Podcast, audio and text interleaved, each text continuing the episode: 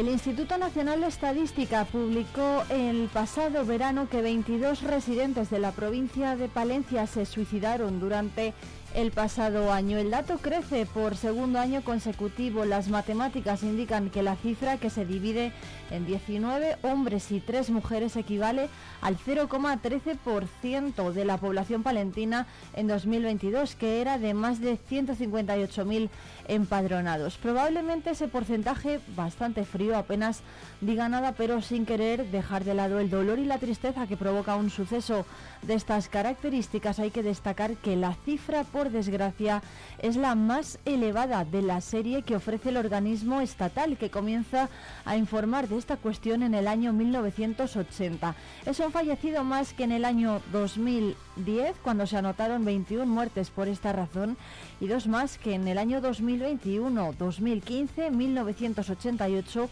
y 1987. Ejercicios con 20 decesos provocados por suicidios o lesiones autoinfligidas que es como lo denomina oficialmente el organismo estatal en sus estudios de defunciones y que provoca, según la información que facilita la Confederación de Salud Mental, que por cada persona que se suicida al menos otras seis se ven íntima y profundamente afectadas. Los trastornos vinculados a la salud mental, cuyo Día Mundial se ha celebrado este fin de semana, se, se celebra estos días, perdón, con el lema Salud mental, salud mundial, un derecho universal, son factores de riesgo de suicidio. Los datos que ofrece la Junta de Castilla y León en la Estrategia de Prevención de la Conducta Suicida 2021-2025 citando varios estudios de autopsia psicológica, hablan de que aproximadamente el 90% de las eh, personas que llegan a consumar el suicidio presentan uno o más trastornos psiquiátricos.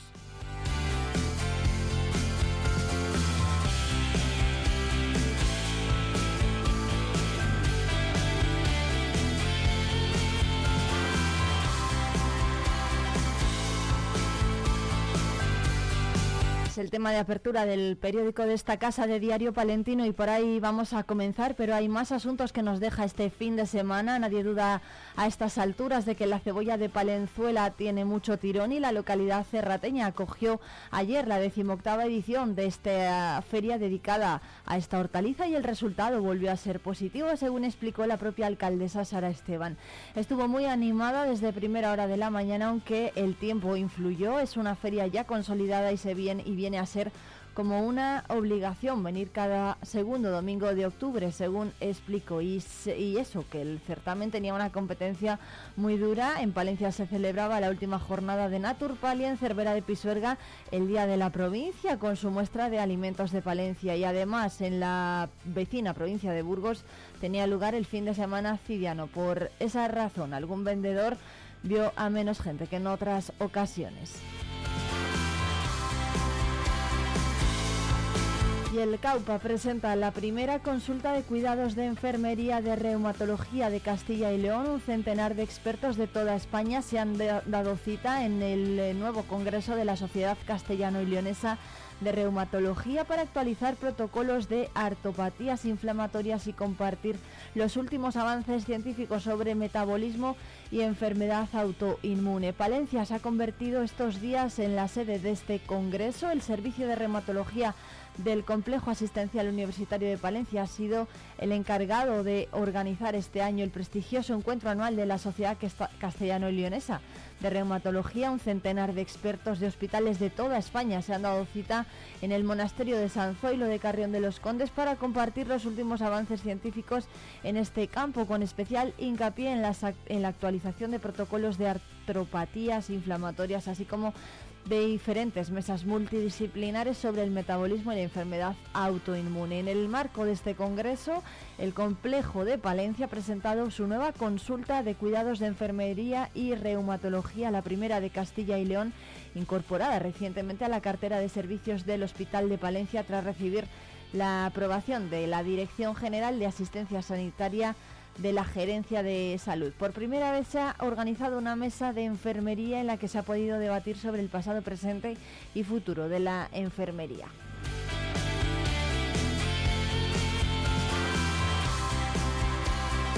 Y reunir a unas 4.500 personas en una prueba deportiva pero no competitiva es un logro del que pocos pueden presumir y hacerlo además por una buena causa como es dar visibilidad al cáncer y recaudar fondos para seguir luchando por encontrar mejores tratamientos demuestra el compromiso de los palentinos con sus organizadores, la Asociación Española contra el Cáncer. Las calles del centro de la capital se tiñeron ayer de naranja el, el color de las camisetas que se repartieron a los participantes de la undécima edición de la carrera y marcha contra el cáncer, una prueba en la que lo importante era estar y no ganar. Con ese espíritu se dio el pistoletazo de salida, o mejor dicho, la batucada de salida que corre a cargo de los aguilarenses de Samba Sun. Es cierto que el reto que se había marcado la presidenta de la Asociación Palentina, Rosa María Andrés, era alcanzar los 5.000 participantes, pero el mensaje era lo importante y llegó gente de todas las edades, desde bebés en sus carritos hasta mayores, tanto en grupos de amigos como en familias enteras, se pusieron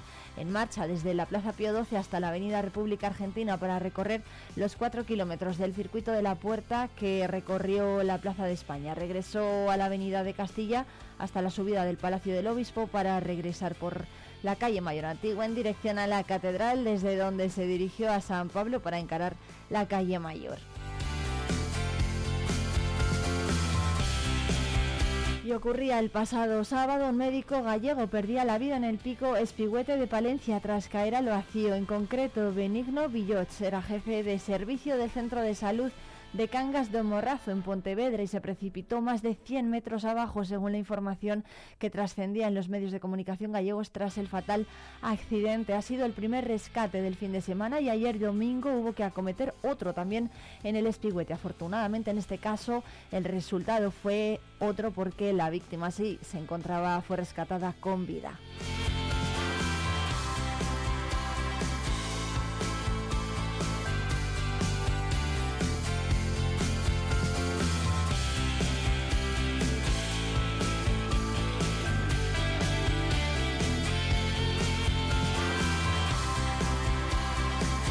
Son las 8 y 8 minutos. Saludos de quien les habla, Irene Rodríguez, que les va a acompañar hasta las 12 en directo en Vive Palencia en la 90.1 de la FM y en la 107.2 para aquellos oyentes que nos escuchen a través de Radio Guardo. Todo en una jornada en la que va a seguir prevaleciendo el sol y se esperan mínimas en la capital de 11 grados con máximas de 27.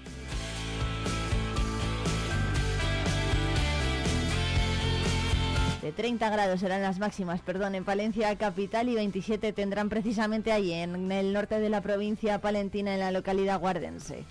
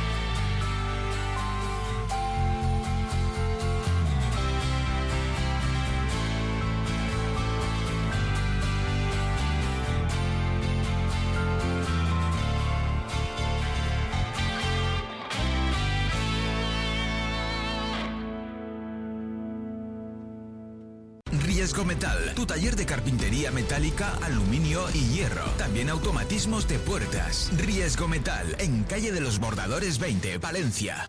Cerrato por vacaciones. Descubre los 40 pueblos de esta comarca palentina. Déjate sorprender por lugares singulares y únicos. Viaja en el tiempo a través de sus barrios de bodegas, algunos con más de 500 excavadas, o visita el mejor centro de enoturismo de España. Conoce sus secretos en el Museo del Cerrato Castellano. Y todo ello aderezado por una oferta enogastronómica de calidad. Cerratopalentino.es. Saborear lo auténtico. Talleres Multimarca Iván te ofrece la tranquilidad de dejar tu vehículo en manos de profesionales. Si buscas un vehículo de ocasión revisado y certificado, visita nuestra exposición. Talleres Multimarca Iván, en calle Alfareros 8. Los agricultores profesionales necesitamos ahorrar tiempo y dinero. Necesitamos semillas de confianza que nos den la tranquilidad de que nuestros cultivos nazcan sanos y fuertes. Necesitamos las semillas más productivas y resistentes que nos den las mejores cosechas. Los agricultores profesionales necesitamos semillas Agropal. Súmate al alto rendimiento. Tú también puedes beneficiarte. Agropal Semillas, únicos en semilla certificada. Ven y descubre Venta de Baños, sus empresas y comercio de calidad. Es una recomendación de... Metálicas Lajo, más de 50 años. Estructuras y carpintería metálica, calderería industrial, soldadura, montaje y mantenimiento a empresas y particulares. La calidad nos diferencia. Daserpal Multiservicios, mantenimiento en general, fontanería, calefacción, gas, desatranques, pintura en general, parqué flotante, electricidad, cerrajería, albañilería, reformas integrales. Carnicería La Ferroviaria. Las mejores carnes desde 1980 en tu mesa. Ven y descubre Venta de Baños. Castrejón de la Peña te invita a la feria más deliciosa de la provincia, su Feria de la Miel. El sábado 14 de octubre disfruta de nuestra exposición y venta de productos apícolas. Visita el Museo de la Miel, stands de artesanía con degustaciones, show cooking, talleres para grandes y pequeños, además de música en directo con Filo y los Filopaldis. Castrejón de la Peña te abre sus puertas. Vive Palencia con Irene Rodríguez.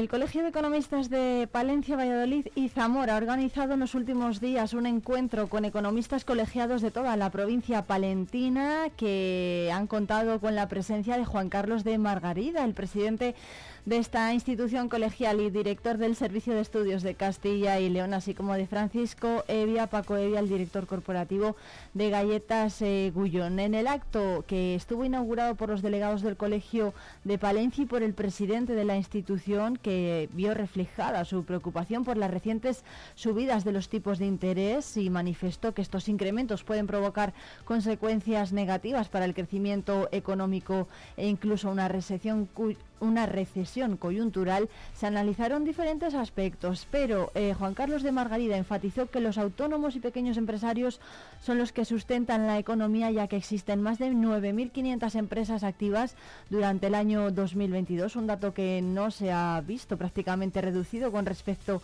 al año anterior y destacó que Palencia se encuentra en el número uno del ranking dada su situación socioeconómica. Bueno, para ampliar estos datos está hoy con nosotros en Vive Palencia precisamente el señor Margarida. Buenos días. Buenos días, Irene. Un placer estar con vosotros. Bueno, ¿cuáles fueron las principales conclusiones de ese encuentro? Y es cierto que el tejido empresarial de Palencia se encuentra, bueno, en, en buena forma de salud, en buen estado de salud. Sí. Y la verdad es que eh, el observatorio, el servicio de estudios, pues analiza cuatrimestralmente todas las variables que tienen. fundamentalmente son 29 variables y se hace la comparativa entre todas las provincias y entre todas las comunidades autónomas. En esta ocasión, eh, la provincia de Palencia pues ha marcado, digamos, la tendencia. Eh, de 29 variables tiene 17 a favor en relación con el resto de las comunidades, de, perdón, de las provincias de, de Castilla y León y por tanto podemos decir que se lleva la de actividad económica y de estabilidad, de alguna de las formas. Fíjate que analizamos variables como el mercado laboral en distintas, en distintas variables que te voy a comentar ahora, sociedades, eh, creación de empresas, vivienda de segunda mano, las transacciones que ha habido, o hipotecas constituidas y también el turismo en pernoctaciones y, de plazas hoteleras, también las exportaciones y los depósitos de los palentinos. Entonces, todas estas variables, el conjunto de todas ellas, hacen eh, que la, la economía de Palencia haya sido la tendencia eh, positiva con relación al resto de provincias de Castilla y León. Y te digo, perdona, perdona Irene, eh, simplemente por, por acentuar un poco el tema, el mercado laboral, ¿no? Yo creo que el mercado laboral que tiene Palencia en el trimestre analizado es, eh, pues es brillante, podríamos utilizar la palabra brillante. Fíjate que se incrementa un 2%, un 2 más en el número de ocupados, que eh, fundamentalmente el empuje ha sido la construcción, eh, muy a pesar del, o sea, muy en contra de lo que podría pasar en otras provincias, y que eh, esta construcción ha sido un empuje del 18,9% en lo que es el, lo que es la ocupación, seguido de una industria. ¿no? La industria es muy importante porque es, digamos, el motor de la economía de cualquier provincia o de cualquier región. La tasa de paro ha disminuido, el desempleo registrado ha disminuido y los contratos se han incrementado. Por tanto, tenemos que el mercado laboral de Palencia en el trimestre analizado pues es muy solvente y la verdad es que existe una estabilidad. Lo que sí también es cierto es que a nivel eh, nacional e internacional está empezando una disminución, una desaceleración tanto de la economía como del mercado laboral. Y en estos momentos, bueno, el posicionamiento de Palencia es, eh, muy primordial, es muy importante, eh, porque tiene unos números muy positivos y quizás sea que el impacto que pueda tener esta desaceleración en el mercado laboral, pues no sea tan impactante como el resto de provincias que tiene Castilla y León. Em, eh, este fin de semana acaba de, comenzar una guerra entre Israel y Palestina. ¿Cómo cree que va a afectar eso a la economía de Palencia y de Castilla y León? Impredecible sería la palabra, porque claro, ya tenemos tantas cosas alrededor que se añade una más, ¿no? Tenemos una, una perspectiva internacional con una desaceleración económica fundamentada en tensiones geopolíticas. Tenemos unas tensiones geopolíticas en donde la guerra de Ucrania y Rusia han sido determinantes en el último año y medio y después tenemos eh, evidentemente una desaceleración de la economía de China, que es el motor de la economía mundial muy importante, con una inestabilidad en su ámbito inmobiliario también muy preocupante y además ahora se añade la problemática de una guerra en Israel. Eh, la verdad es que esto crea una incertidumbre enorme, que es lo peor que puede ocurrir para la economía. La incertidumbre para absolutamente todo, para inversiones, para, para consumo y para la actividad económica a nivel macroeconómico, a nivel mundial y a nivel microeconómico, a nivel eh, de lo que puede ser una nación, una región o una provincia.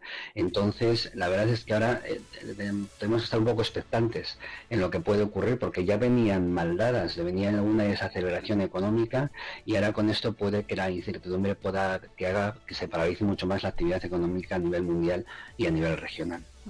Volviendo a Palencia, em, ¿cuáles son los sectores que cree que pueden tener más empuje en el futuro? Hablaba antes de la, de la construcción, pero también destacaban que hay 9.500 empresas que están, bueno, pues llevadas a cabo, o sea, eh, tuteladas, ¿no? Por autónomos. ¿Cuál es el sector del que habría que tirar más? No sé si la gastronomía o el turismo. Este fin de semana además ha habido mucho, mucha feria, ¿no? Ha estado el Día de la Provincia, también Naturpal, la Feria de la Cebolla, bueno, todos, todos estos eventos al final ponen de manifiesto el trabajo de pequeñas y medianas empresas y de autónomos. ¿Tenemos que tirar por ahí o hay que apostar por un tejido empresarial más, más fuerte y, con empresas de, de mayor calado o de mayor número de trabajadores? Sí, bueno, vamos a ver, mira, eh, realmente eh, Palencia tiene eh, una actividad empresarial muy importante. Lo que sí que es cierto es que toda Castilla y León tiene su actividad fundamental, es una, es una comunidad de servicios. Fundamentalmente las empresas de servicios son las que tiran de todas las economías de Castilla y León. Lo que sí que es cierto es que Palencia tiene industria agroalimentaria muy importante, tiene la industria automovilística y también de alguna de las formas tiene aunque sea una economía de servicios, fundamentalmente estas dos, estos dos sectores tiran de la economía palentina de una forma determinante. Eh, estábamos oyendo que una empresa galletera y estaba ofertando en estos momentos 300 puestos de trabajo. Entonces, esto, claro, esto, esto, esto, es industria.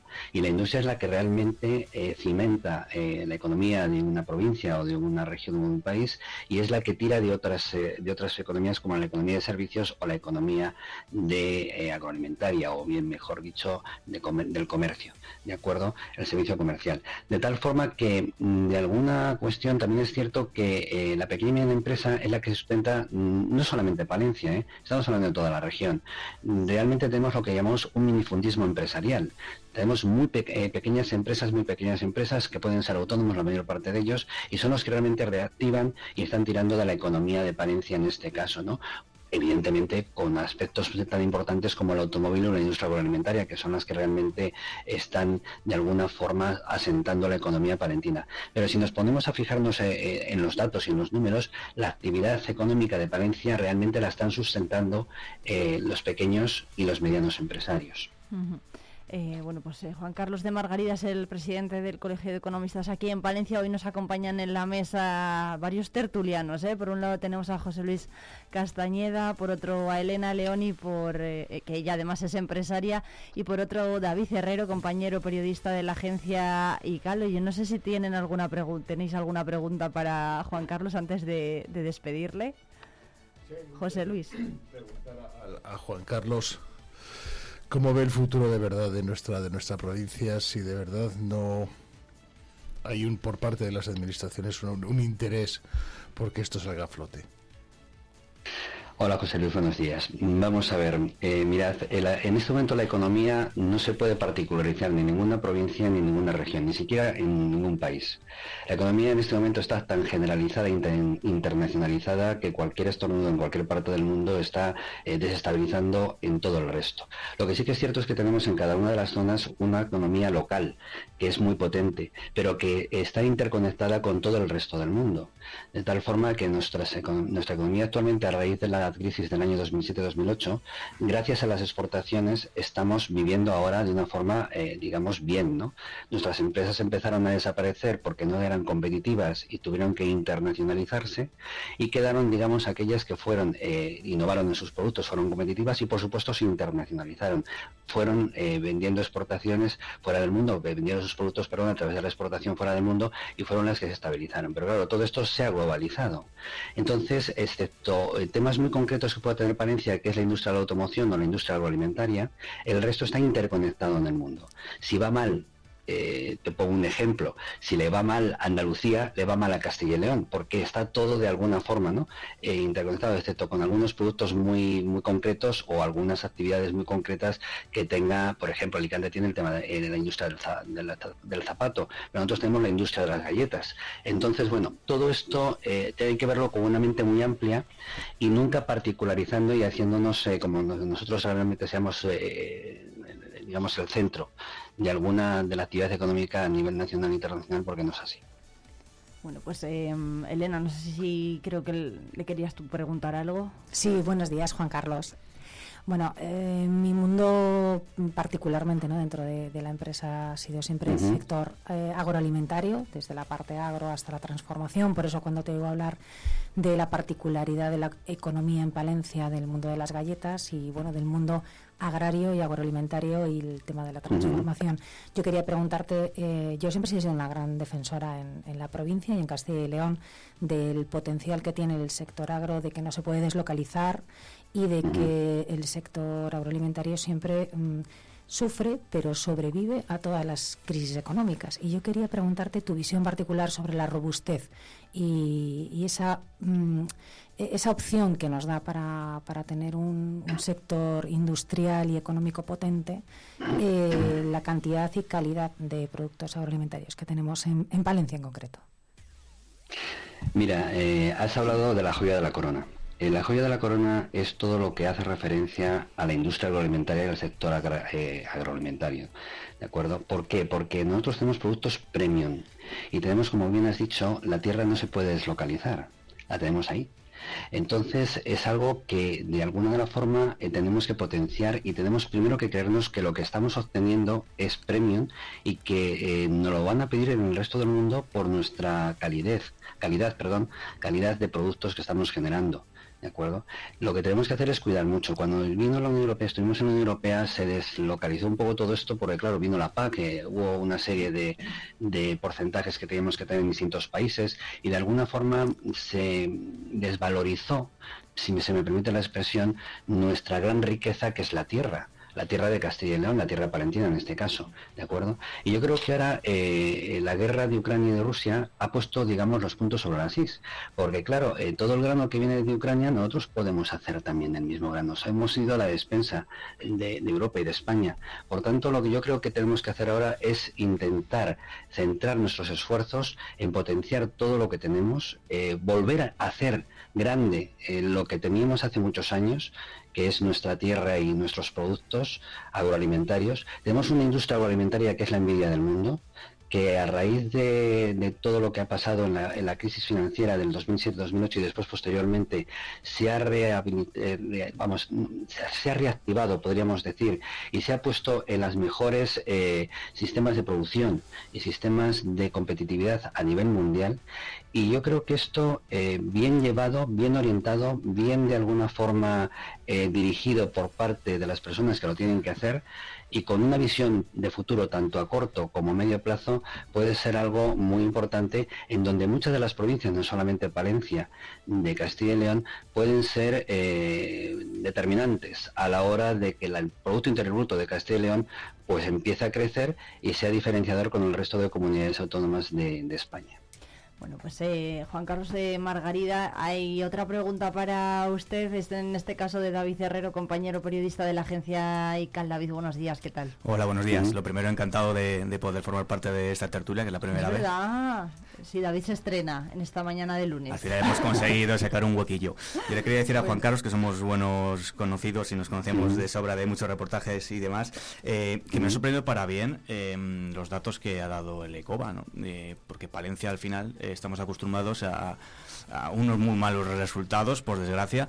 Pero yo le quería hacer una pregunta. Em, ¿Cuánto tiempo se va a prolongar estos resultados óptimos? Y sobre todo, tengo la impresión de que Palencia, eh, dentro de la comunidad, es eh, como la niña bonita, pero que no está, está completamente desaprovechada en muchos ámbitos, sobre todo en el ámbito industrial y económico. Yo no sé eh, cuál es la razón y qué se debería de hacer para, para cambiar esta tendencia. Pues vamos a ver, mira, eh, la, economía es tendencia siempre, ¿de acuerdo? Eh, no son datos puntuales. Eh, yo te estoy hablando de que Palencia ha presentado en el último trimestre, analizado por el Observatorio Económico de Castilla y León, el colegio, pues unos datos muy positivos, ¿no?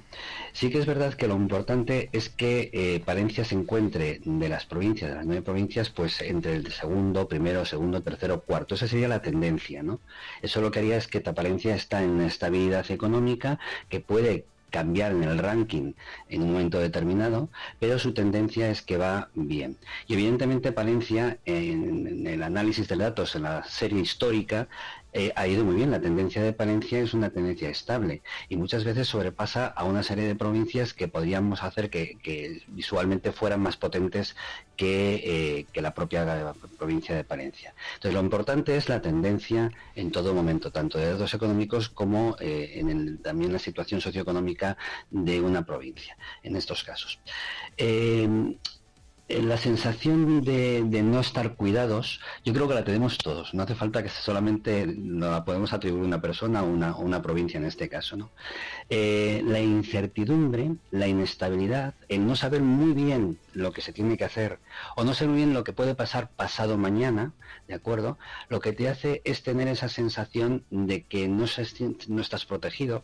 Eh, de alguna forma puede ser una provincia, puedes decir es que las demás pueden estar mucho mejor que nosotros. Yo creo que no, que eso simplemente es una percepción. ¿De acuerdo? Lo que sí que es cierto es que eh, cada una de las provincias, en este caso Palencia, como te decía anteriormente David, tiene unos sectores superpotenciales y muy importantes. Sobre todo tiene la tierra. La tierra es fundamental, ¿de acuerdo? Y después tiene una serie de empresas que eh, llevan muchos años, es que han consolidado. Ahora, la empresa de la automoción, en este momento, el cambio tan existencial que va a haber, eh, porque estamos hablando del cambio de combustión al energético, a la energía pura y dura, lo que hace es que tiene que haber un cambio, una revolución industrial que Palencia tiene todos los medios, ya tiene las empresas, tiene las estructuras y la infraestructura simplemente, simplemente tiene que consolidar eso. Por tanto, no tiene que crear nada tiene que transformarse. Y si hablamos de la industria agroalimentaria, no te quiero ni contar, evidentemente, son punteras muchas de las empresas que tienen ahí.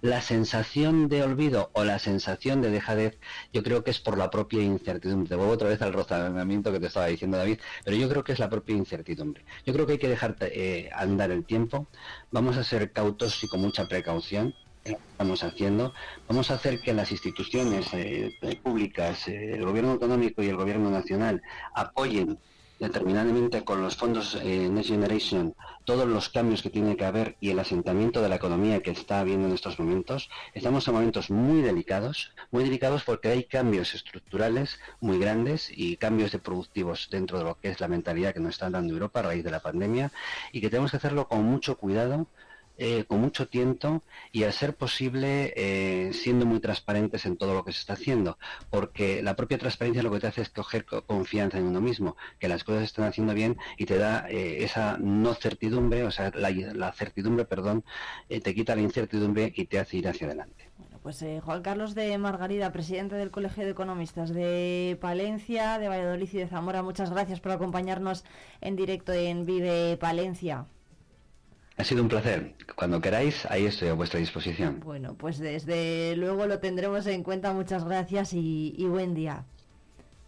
Buenos días.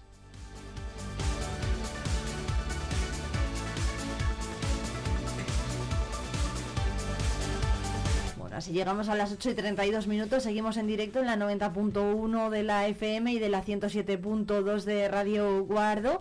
Bueno, estamos eh, todavía con nuestros tertulianos. ¿Qué les parece a nuestros, nuestros tertulianos la, las declaraciones del presidente de economistas del Colegio de Palencia? Eh, Elena. Bueno, pues empiezo yo.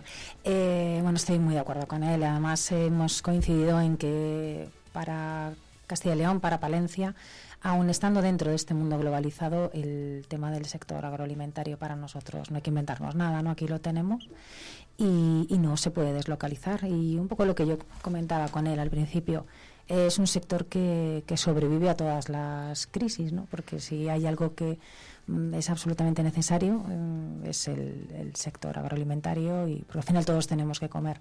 Luego hay bueno pues sectores muy potentes y por supuesto que, hay un montón de infraestructura energética, industrial que, que acompaña a, a, los buenos datos ¿no? económicos que tiene, que tiene Palencia. Y bueno, pues eh, yo creo que, tenemos que apostar por el futuro, por las energías renovables, que también estoy absolutamente de acuerdo con él, y bueno, y ciertos cambios estructurales que son necesarios para ser competitivos en un mundo que cada vez es más globalizado. Pero tanto la guerra de Ucrania como la crisis del COVID nos ha demostrado a todos que, que bueno, que en Palencia tenemos un sector alimentario que, que nos va a hacer salir adelante una y, otra vez. Bueno, hay otro dato que hemos conocido además eh, hace muy poquito, que es el dato del paro. Era la Palencia, la provincia donde más descendía el paro respecto al último año en toda Castilla y León, bajaba un 12,36%. Es un dato también positivo que, los economistas desde luego también tienen en cuenta. Eh, ¿Qué pensáis que tiene más peso, el sector agroalimentario aquí en Palencia o el de la automoción, que también es importante? Yo creo que es lugar, sin lugar a dudas tenemos, estamos hablando de el, el, sector agroalimentario y por descontado de alguien que siempre nos olvidamos que son de las, de las pymes, las pequeñas empresas, estamos hablando que en España el 90% de las empresas son pymes. Entonces no son grandes empresas, no son macroempresas. Y desgraciadamente en España y en concreto en Castilla y León, porque las competencias eh, son, son regionales, nos estamos olvidando de algo que por ejemplo Francia lo hace muy bien, que es el corto recorrido en el sector primario. El que un ganadero pueda hacer su propio queso, en que un... Eh, agricultor pueda vender sus propias patatas, el que pues porque las trabas administrativas son tan grandes que efectivamente se coarta para que la gente pueda hacer. En Francia, por ejemplo, es algo que funciona muy bien, los, los pequeños mercados a nivel, a nivel, local, productos, productos eh, de kilómetro cero que al fin y al cabo atraen mucha gente. A la vista está con que lo tenemos con la feria del, pimiento, con la feria de la, de la, de la cebolla, pero nos quedamos ahí. No, no, no, no, no se les deja a los agricultores y los ganaderos que continúen con eso. Y eso en realidad lo que hace es, fijar población, porque muchas veces son las mujeres las que se dedican a hacer esas, esas cosas. Al fin y al cabo las mujeres muchas veces son las que sobre todo fijan más población muchísimo más que los que los hombres. Em, claro estamos hablando por ejemplo de, productos como el de, la huerta no del pimiento la cebolla pero es cierto que a la hora de eh, presentar o de hablar de ferias como la que acabamos de ver celebrarse en Palenzuela sí que eh, desde los propios municipios también destacan ¿no? que hay pocos productores. No sé si mm, es porque no resulta rentable al final hoy en día dedicarse a, a, ello, ¿no? a producir hortalizas o a, dedicarse al campo o, qué ocurre ahí. ¿Qué pensáis, eh, Elena y David? Bueno, es, que es así, es eh, pocos productores por un tema de rentabilidad. Y luego también hay eh, la cultura del sector agrario, eh, hay que recuperarla, ¿no? Porque no hay, sí que trabajo, son, son explotaciones pequeñas pero son rentables. Lo que pasa es que no hay un relevo generacional. Mira, hablaba yo con el alcalde de Torquemada después de la, mm. de la Feria del Pimiento y hablábamos de que, bueno, pues al final hay dos productores también y y no hay suficiente producto para poder abastecer toda la demanda. Entonces yo, bueno, pues eh, animo a la gente a, vivir del campo porque además es un trabajo muy bonito. Claro, esto además que eh, nosotros aquí en Vive Radio también hemos hablado con el alcalde de, Torquemada, nos decía que es un impedimento también para que se declare eh, la denominación Efectivamente, llevamos trabajando, yo empecé trabajando con él hace muchísimos años con ese tema y claro, necesitas un mínimo volumen para poder mantener una denominación de, de origen como un IGP o incluso una marca de garantía que te pueda bueno pues dar ese impulso también fuera de lo que es el ámbito de Palencia desde el punto de vista de reconocimiento y de publicidad. Bueno, David también estaba levantando la mano para sí, decía que el relevo generacional al final es una rueda, ¿no? Porque hablamos siempre de despoblación, relevo generacional, pero claro, también entran eh, las trabas burocráticas, los productos de fuera de la Unión Europea que no cumplen los mismos estándares eh, sanitarios, eh, la mano de obra es mucho más barata, entonces es una lucha que es que son 10 contra 1, entonces claro, la situación se complica mucho. Yo sí que, quería poner, em, destacar las más de 9.500 pymes y autónomos que Juan Carlos decía que sustentan la, la situación palentina, sobre todo se centra, decíamos antes, la feria del pimiento, la de la cebolla, sido. Al final son un montón de pequeños productores y de pequeñas empresas que al final están eh, sustentando eh, la provincia y que gira en torno, en, torno a la industria agroalimentaria. Al final todo gira en torno a un pilar eh, muy importante de la provincia. Bueno, hay otro asunto importante del que tenemos que hablar estos días. Mañana es el Día Mundial de la Salud Mental y hoy publica además Diario Palentino eh, este, esta cuestión, ¿no? haciendo hincapié además en el número de suicidios que, se, que ha habido en Palencia, que además se ha incrementado respecto al último año. ¿Qué os parece, qué os parece a vosotros esta, bueno, al final es una lacra ¿no? social? Tenemos la violencia de género, también tenemos este problema, los, las víctimas de accidentes de tráfico. ¿Qué opináis de, de la salud mental? Desgraciadamente la salud mental sigue siendo un tabú, yo creo, para toda la sociedad puesto que cada vez que alguien decimos que vamos al psicólogo o al psiquiatra es como que mm, te tira un poco para atrás, ¿vale? Entonces, la prevención en cualquier, cualquier tema sanitario es obviamente primordial, pero sobre todo el que se elimine ese tabú para que la gente eh, vaya, igual que puede ir al traumatólogo, que puede ir al dermatólogo, al, a consulta, pues el hacer que, se normalice el, poder el poder visitar este tipo de, profesionales que lógicamente es lugar a dudas eh, evitaría en gran parte paliaría en gran parte el desgraciadamente esta, esta cifra tan nefasta de 22 eh, suicidios en, en nuestra provincia el, año pasado. Eh, Elena bueno, yo creo también es verdad que hay un hay un cambio ahora mismo de mentalidad, ¿no? Y hay un cambio generacional. Cada vez se habla más de la salud mental, cosa que es buenísima. De hecho, aquí estamos los cuatro tratando el tema y es portada hoy del diario Palentino, cosa que, yo creo que hace unos años sería como impensable, porque sí que es verdad que era algo de lo que no se quería o no se podía hablar o se creía que, que alentaba incluso a, a que hubiera más casos. ¿no? Em, a mí me parece absolutamente razonable que todos digamos que vamos al psicólogo, al psiquiatra, porque quien no ha tenido un periodo de, algún problema, de alguna época con, con bueno pues con, problemas mentales que todos eh, sufrimos en algún momento por, por diferentes causas. ¿no? Eh, lógicamente, a mí me preocupa especialmente lo que mm, afecta a los jóvenes. Creo que lo hablábamos en la tertulia en la anterior que estuve y estuvimos hablando de, de que hay una gran cantidad de, de, chavales, de gente joven, de adolescentes que también eh, sufren problemas de, de, salud mental y hay un índice de suicidios en adolescentes que es realmente preocupante. Y hablar de ello y tratar de ello y que los padres podamos identificar cuáles son los, bueno, pues esas, esas pequeñas alertas que muchas veces no vemos porque como no, somos capaces de, de comprender que, que, un chaval de 13, 14, 15 años pueda llegar al suicidio, pues bueno, hay que, hay que educarnos entre todos para saber dónde están esas alertas, tanto en los centros educativos como los padres y la sociedad. Y a mí especialmente, ya sabéis que soy especialmente sensible con el tema de los niños y, y me preocupa, me preocupa muchísimo ese, ese punto, así como bueno, pues el tema del bullying, que yo creo que es uno de los, de los factores más importantes que, que hace que los críos sufran enormemente. Eh, ¿Por dónde pensáis que se debería atajar este problema, David? Yo daría un paso más. Hay un tabú en la sociedad y hay que hacer autocrítica y en los medios de comunicación que, de eso sabemos y las publicaciones, bueno, pues hay veces que deberían ir un poquito más allá. Eh, hablar, eh, lo que decía la compañera, hay que hablar, eh, igual que se publica la violencia de género, hay que hablar del suicidio, hay que poner el problema donde está y el problema del suicidio es muy importante. Em, yo cuando estaba en la universidad tuve bastantes encontronazos porque siempre se decía que no, no hay que hablar de ello porque incita. Eh, porque si publicas o si hablas de, mira, este vecino se ha suicidado, eh, va a haber otros que van a querer hacerlo. No, el problema no está ahí, el problema está en aumentar formación y mayor inversión.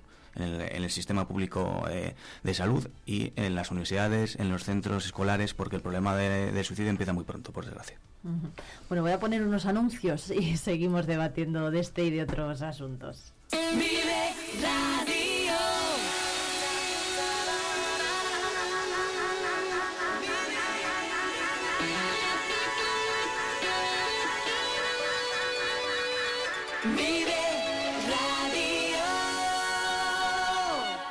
Asaja es la organización profesional líder del sector agrícola y ganadero en Palencia. Te esperamos en nuestras oficinas y en la página web asajapalencia.com. ¿Pensando en una nueva escapada? Tenemos un plan perfecto para ti. Ven a Ampudia, descubre la magia de su castillo, la belleza de su colegiata, el encanto de sus calles porticadas o los tesoros que esconden sus museos. Descansa en sus preciosos alojamientos y deleita tu paladar con la rica gastronomía de sus restaurantes. Escápate, ven a Ampudia te sorprenderá. Llega una nueva temporada llena de luz, colores y sensaciones. Todo lo que necesitas está en el comercio de Palencia. Es un consejo de Lover. Pisa fuerte con nuestras nuevas colecciones otoño-invierno. Lover en calle Mayor 21. Marel, visítanos y descubre todo lo que hemos traído para ti esta temporada. Pasaje Don Sancho, Plaza Mayor. Cres, nuevas colecciones. Bautizo, arras, comunión, todo para tu bebé en calle Mayor 140. Compra en Palencia. Invierte en tu futuro.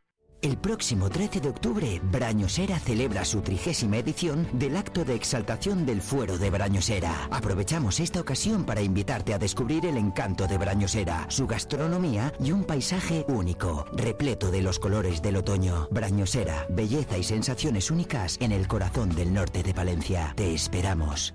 Llega una nueva temporada llena de luz, colores y sensaciones. Todo lo que necesitas está en el comercio de Palencia. Es un consejo de We and We. Encontrarás tu prenda que marca la diferencia en el día a día. Calle Don Sancho 4. Gabán Hombre, Sport o Vestir. Elige tu estilo. Nueva colección en calle Colón 31. Te cuida Isa. Hoy es un día perfecto para dejarte mimar. Calle Los Abetos 2. Compra en Palencia. Invierte en tu futuro. Vive la información con Vive Radio Palencia, con Irene Rodríguez.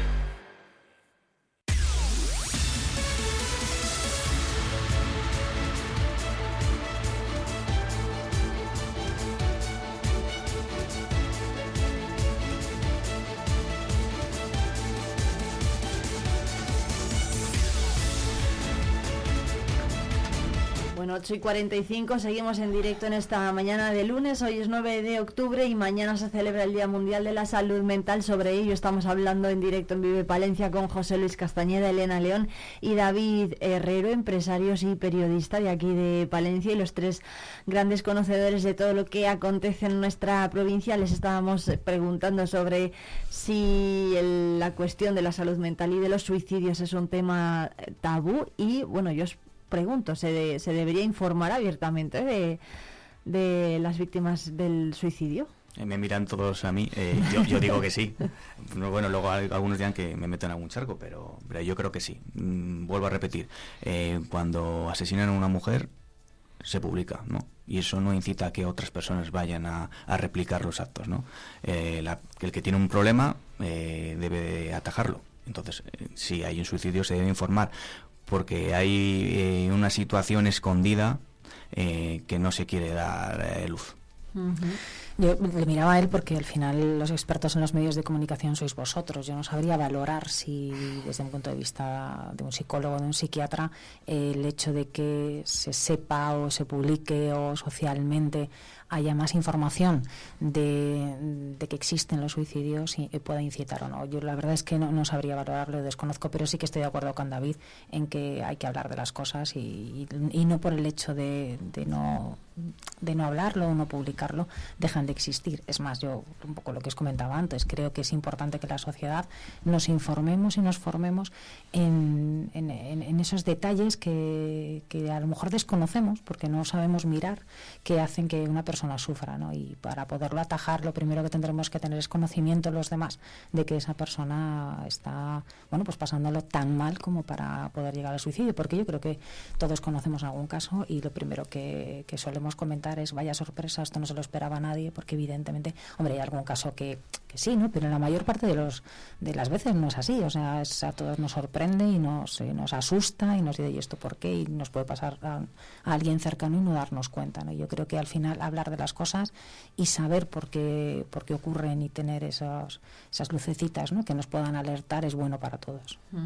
Eh, ¿Dónde estarían esas lucecitas de las que habla de las que habla Elena? Porque a veces, el- bueno, lo tú misma lo estás diciendo, ¿no? Que que puede haber señales que, que nos hagan darnos cuenta de que algo no le va no va bien en alguna persona, pero a lo mejor no siempre es así, ¿no? ¿Cómo podemos eh, aprender a fijarnos los demás en los problemas que tiene una u otra persona? Eh, José Luis. Yo creo, creo que a la postre el, vamos todo el día tan tan tan corriendo que no somos, no nos paramos a un rato con, con, con- con la gente que tenemos alrededor, ¿vale?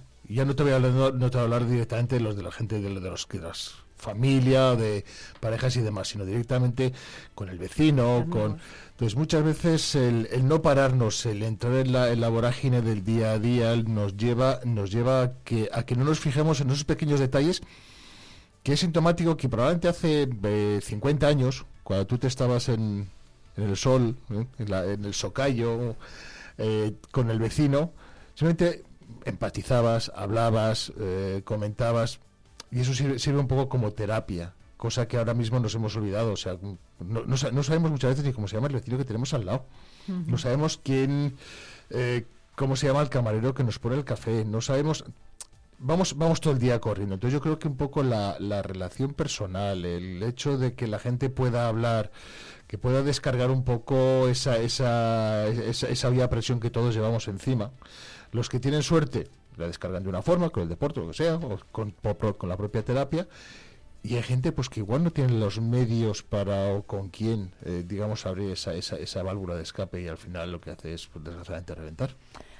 También se puede buscar ayuda, ¿no? La persona, en este caso, que tiene el problema o que está sufriendo a lo mejor, puede buscar ayuda. ¿Pensáis que la ayuda está al alcance de, de todos ellos? Hombre, Eh, como decía, ¿O que se sabe buscar? Como decía David, efectivamente yo estoy de acuerdo, estoy de acuerdo que, hay que hay que informar, pero aparte creo que no que hay que quedarse ahí, que hace con, con la violencia doméstica, cuando se informa de un, de un caso de violencia doméstica, lo que aparte se hace auto- automáticamente la sociedad se pone en contra de, ¿vale? Quiere decirse que en un caso de estos lo que había que hacer la sociedad es ponernos a favor de. Está decir, bueno, si usted se encuentra mal, desgraciadamente esta persona está, estamos aquí, los medios de comunicación, la sociedad en general, eh, ONGs que hay, pero al fin y al cabo un poco normalizarlos desde el punto de vista para que la gente se atreva, entre comillas, a decir, bueno, voy a hablar con alguien, con quien sea. Sí, pero la ayuda profesional yo creo que no está al alcance de todo el mundo, ¿no? que yo creo que es un poco a donde iba también David antes en el sistema público de salud. eh, es incipiente ahora mismo el- la protección que hay y los servicios que hay. A mí no se me ha dado el caso, pero cuando conozco a gente cercana va a un psicólogo, es un psicólogo privado y, y tiene un o sea, tiene un coste que no todo el mundo puede permitirse, porque al final son tratamientos eh, semanales, son tratamientos bastante largos, es una, o sea, recuperarte de, de un problema de salud mental eh, lleva mucho tiempo y es un económicamente es, es bastante caro. Entonces, el tema a nivel de salud pública eh, deberíamos tratarlo como una enfermedad más. David. Sí, yo estaba en la misma línea, ¿no? Eh, por eso he dicho formación e inversión, inversión en el sistema público de salud, eh, pues porque el número, el ratio de psicólogos y psiquiatras en el sistema público es eh, muy pequeño en comparación con Europa y viendo el problema que hay oculto, porque al final no se da luz y no sabemos realmente el problema hasta que vemos las cifras de, de los suicidios, no nos damos cuenta de que se tendría que atajar de una forma... eh, Sí, además el suicidio es el- el- como digamos la punta del iceberg, que es el, el último ya extremo, Sí. pero por debajo de eso hay muchas personas que, que tienen problemas y, y lo pasan mal, sin tener que llegar a, a esos extremos también hay un, un gran número de, de personas y yo vuelvo a insistir que me preocupa especialmente la gente joven. ¿eh? Ujú. En el caso de la gente joven, que, que fue además un, un melón ¿no? que se empezó a abrir en la pandemia porque Mm. a- empezaron a aflorar un montón de casos pues de, de acoso o de, mm, o de bueno de malestar entre los jóvenes simplemente por el hecho de que del cambio de rutinas ¿no? que, que sufrimos todos en la, en la pandemia. ¿Dónde, ¿Por dónde pensáis que se podría atajar el problema? ¿En casa o en, o en los centros? En lo- yo, yo diría en ambos sitios, pero en los centros escolares sería un punto de partida adecuado. E igual se podría poner encima de la mesa la inclusión de esa enfermera escolar. eh, eh, bueno, pues es una- un punto de partida en el centro en el que es un una profesional sanitaria en el que ella puede estar habituada a otro tipo de conductas y, detectar ciertos parámetros en los que podría también, sin dejar de lado a logopeda, los psicólogos y demás. Bueno, pero bueno, es hacer un- como un equipo multidisciplinar que yo creo que en el centro escolar eh, podría detectarse, porque las casas están muy bien, pero bueno, muchas familias están trabajando y no están tan pendientes de los niños y ese es otro tema a tratar. Yo no sé si David tiene niños, yo tengo dos, uno ya en la edad adolescente que tiene 14 años y el otro, el pequeño, tiene 11. Y mira, hay una frase muy buena que siempre dicen que para educar a un niño hace falta toda la tribu. Y yo creo que para esto hace falta toda la tribu, hace falta formación en los centros, por supuesto para los profesores, que son los que pasan mucho tiempo con ellos, en un ambiente diferente al que al que tratan con los padres, pero los padres tenemos una creemos que nos lo sabemos todo y es mentira totalmente, vamos, ellos en el ámbito familiar tienen un comportamiento que muchas veces en el ámbito escolar o fuera del colegio, con sus amigos, en sus relaciones eh, pues con los niños con los que hacen deporte o con los niños con los que salen a darse una vuelta, es totalmente diferente. Entonces los padres creemos que lo tenemos todo controlado en el nido, pero cuando salen de casa, pues hay veces que no es así. Entonces yo creo que hace falta eso, toda la tribu, hace falta que colaboren los profesores, el ámbito escolar, por supuesto, los padres y un poco la sociedad en general. Pero a lo mejor mis hijos van a casa de un amigo y, y ese padre ve cosas que yo no veo en la mía porque se comporta de forma diferente. Y yo creo que eso es un poco la educación social que todos necesitamos y estoy de acuerdo con David en que hablar de ello y saber un poco cómo funciona esto, porque nos pilla a todos un poquito nuevo, eh, porque la preocupación es importante, pues bueno, pues nos va a venir bien, nos va a venir bien a todos para prevenir en conjunto. Es importante esto que dice Elena, ¿no? De que a lo mejor los padres de los amigos de mi hijo ven cosas de, mi hijo que yo no veo, pues porque... todos hemos sido adolescentes y sabemos que con tus amigos te comportabas de una manera y en casa de otra, ¿no? Y, al final, bueno, pues es que eso es importante, ¿no? Porque todo, todo ayuda, todo ayuda. ¿Pensáis que los chavales alertan de los problemas cuando los ven? Porque, bueno, todos, hace muy poquitos días ocurrió ese suceso increíble, ¿no? En Sevilla, en, en Andal bueno, en Sevilla, no sé si fue en Sevilla o en Jerez, en Jerez. Em, y bueno, luego además los, los propios alumnos no reconocían, no, es que así que eh, pues se nos portábamos mal con el niño, eh, le quitábamos el almuerzo, el, la botella del agua, no, no se relacionaba con la gente, o sea, los chavales lo ven. Claro, pues es lo que digo, al final es toda la tribu los que tenemos que contribuir. Bueno, yo, mis hijos van a, un colegio aquí en Palencia, las filipenses, y, yo en ese sentido, o sea, estoy orgullosa de, porque sí que hay cosas de estas, y luego al final le digo, son cosas de niños, no es verdad, un niño no ve las cosas de la misma manera cuando te quitan el almuerzo, te tiran la botella del agua, te ponen una zancadilla, pues yo que sé, a nosotros pues nos daría igual, ¿no? O sea, dices, mira, olvídame. Pero claro, cuando, cuando tienes 11, 12, 13, 14 años, es tu mundo entero el que, el que está en contra de ti. Y, yo creo que los colegios ya identifican estas cosas, colaboran. En el caso de mis hijos ha habido algún, algún momento en el que nos han llamado en el cole y pues mira, con un niño que alguien, eh, bueno, pues eh, no, se no le tratan bien y, hablan con ellos. incluso en casa, en casa lo dicen. O sea, en, mi caso, por ejemplo, sí. Pero yo creo que es un poco eso, el cambio de mentalidad y, de educación y, bueno, pues todos estos problemas de identidad que están teniendo ahora los chavales también, pues con, con su identidad sexual, con su identidad personal y parece que lo vemos en la tele y que eso no existe, pero está, está en nuestra casa y está en los colegios y, yo lo vivo en el día a día. Por eso yo creo que hablar de esto es bueno. Bueno, eh, David y José Luis, no sé si coincidís con Elena. Eh, sí, eh, las cosas de niños eh, unos años después se convierten en cosas de mayores, porque el bullying también puede haber acoso en el ámbito laboral, en el ámbito sexual, con la pareja.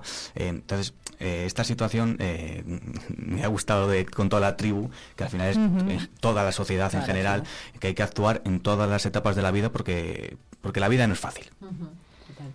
Bueno, pues José Luis, no sé si tienes algo más que añadir. No, estoy totalmente, totalmente de acuerdo y lógicamente como no tengo hijos, tampoco puedo opinar al respecto. Entonces, como buen tertuliano, esta vez me voy a callar. Pero es un gran padrino, que yo lo sé. No tiene hijos, pero es un gran padrino. Bueno, pero todos tenemos niños en casa, ¿no? En la familia. O, bueno, primos, sobrinos o, vecinos. Sí, o, pero de lo que dice Elena de la tribu es, es, muy significativo que esa tribu la hemos perdido antiguamente, porque antes, eh, cuando nosotros éramos niños, más te valía hacer las cosas bien porque si no puede llegar el padre de tu amigo o el vecino y te daba el cachete. Y nos lo dijes en casa o que te caía otro.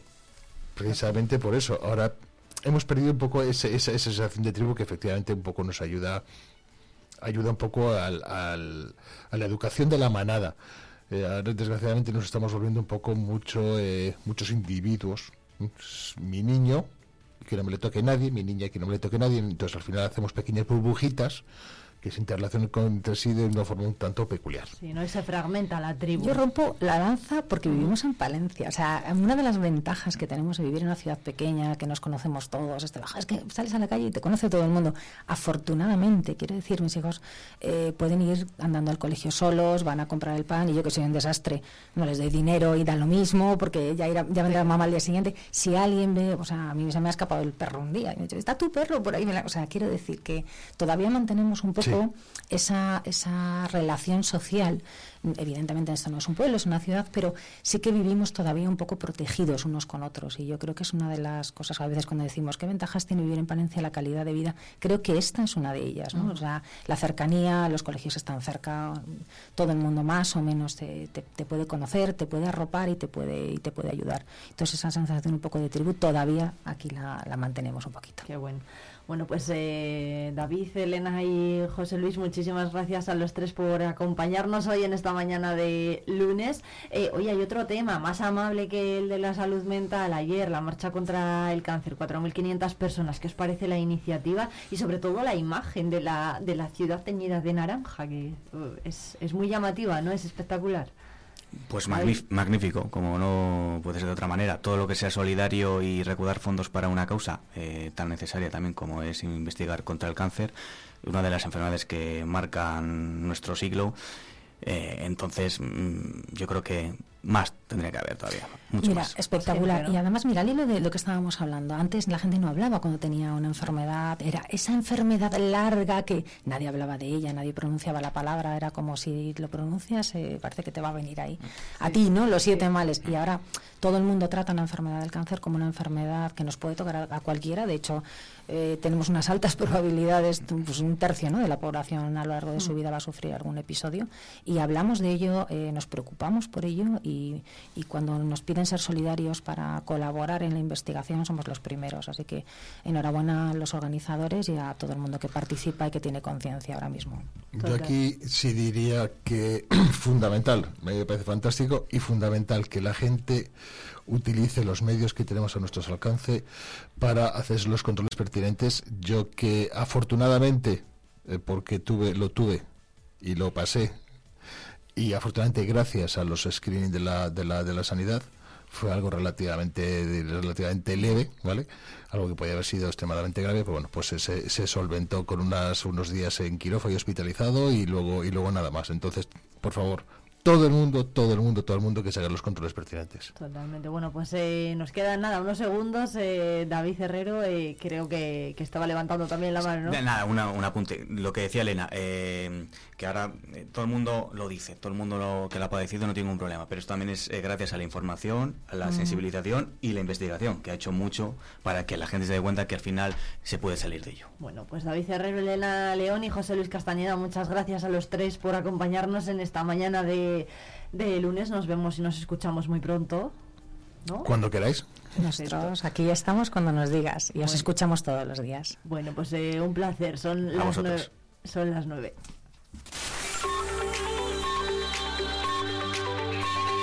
Vive Radio. Son las nueve de la mañana. Valencia 90.1